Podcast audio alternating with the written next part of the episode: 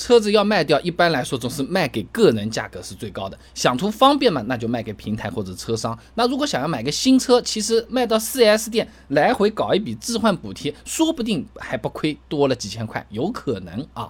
那首先啊，车子卖给个人一对一的交易呢，可能真的就是没有中间商赚差价了，价格可能是最理想的。但实际操作起来啊，是需要买卖双方对车况都是有判断能力的。说人话就是要懂点车，知根知底的。不比相亲容易啊！山东大学黄奇有博士论文分享给你，《信息不对称的市场效率的关系研究》上面讲到，信息不对称这个概念，就是二手车市场卖方对产品质量掌握着更多的信息，哎，这种不对称呢，会导致逆向选择，降低市场效率。哎，就比如说我们觉得自己车况，我车况很好的，是不是啊？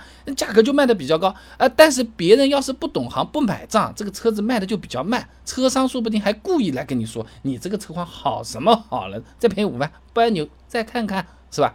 那相比卖给个人，如果把车子卖给亲戚朋友，它有可能会变得更复杂。一方面，你价格定高了，面子上过不去；低了嘛，自己活吃亏，还不如卖给车商。再说了，一旦车子后续出问题，这个就不是维权了，是冲到你家来骂你了，对不对？这就很纠结啊。那么和卖给个人相比呢，二手车电商平台的优势呢，是在于流程简便、范围广、速度又快。东北的车子卖到西南去都有可能嘞。那目前主流的这种二手车电商平台呢，都是检测发布一条龙的，成交呢还会帮车主代办各种手续，比较省心，对不对？但人家开的是公司，要赚钱的，天下没有免费的午餐。河北地质大学唐航硕士论文分享给你，二手车电商平台盈利模式研究，以 C 公司为例，上面说啊，这二手车电商的盈利模式呢，主要有购销加赚取差价模式，交易服务加赚取服务费模式，信息服务加收取服务费模式。说人话，不管哪种方式啊。总是要赚点钱的，所以实际报给我们的收车价格啊会低一点的哦。另外呢，各地的二手车市场也是可以考虑一下的。那本地嘛，那就现场看车估价，谈好了车子立刻原地打钱，是吧？也是舒服的。成交价格和电商平台比起来，也不会一定会相差太多。但要注意的，什么叫不一定？二手车市场水满深的，鱼龙混杂了，对不对？湖北工业大学方媛媛硕士论文《信息不对称下中国二手车市场发展的对策研究》里面讲到啊，这二手车交易中的所谓的黄牛啊，他会以高价引诱车主上钩，然后在检测过程中故意卡壳，放大这个问题，压价买进。简单说，先把你忽悠来再说。哎，没问题，没问题，你你你都来，你都来啊，价格很高的，我比他贵五万。进来之后，耶，你这个车子。怎么没有三把钥匙的啦？三把钥匙没有，要要便宜点的。哎呦，你这个车子划过的，你看我用放大镜、显微镜看到了，你看显微镜上有三条划痕，你怎么能说是原厂新漆呢？显微镜都都都，你看这。都都划出来，你怎么也得便宜五千块钱，就开始搞这种事情啊？那如果运气不好了，你碰上一些无良商家的话，那就会碰到刚才说的这种问题，显微镜给你看划痕啊，你都想打他。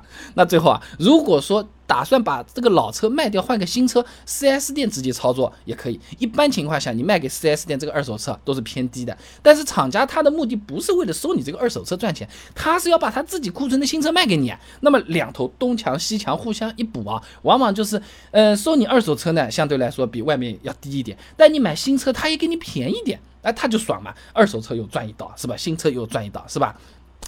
就有点这么买买蔬菜给你搭几颗小葱的这种情况啊。当然，现在葱不一定送得起了啊。那你去 4S 店这种置换补贴的力度啊，它其实不太一样的，几千到几万都有可能的。举个例子啊，沃尔沃二手车置换政策当中啊，老车主补贴一万五千块钱，非沃尔沃车型。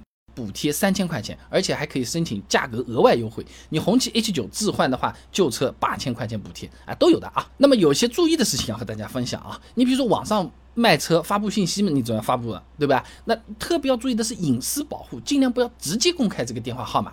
中国政法大学曹达有一篇硕士论文《我国社交媒体隐私政策文本与个人信息保护水平研究》，上面讲啊，个人信息泄露后啊，有百分之八十六点五的受访者收到过骚扰电话或者是短信，百分之七十五的受访者收到过诈骗电话。那本来呢就是想要找个买家把车子卖卖掉，结结果呢这个车子还没卖掉，今天问我要不要贷款，明天问我要不要什么重金求子啊，这这什么乱七八糟的东西都来来了，是吧？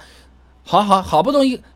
来几个正常的问我车子多少钱？一看是车商，车商这个跟我说的是这个车子二十万，到了现场一看他说十五万不按你回去好了，就很烦，哎，会气死的，对不对？那最后啊，车子成交的同时不要忘记啊，还有剩余的商业险。中国人保官网上面有说明的啊，这商业险不是国家强制性保险，你车子要转卖的情况下呢，提供过户证明，提出退保申请，走流程就可以了。剩余的保费啊是可以按日退回的。哎，你如果嫌麻烦不想退，你可以把保险过户之后跟买家商量好这个差价补给我们。很多商家都说的啊，保险才值几个钱哦，你说不值钱是吧？我退掉我自己拿好了。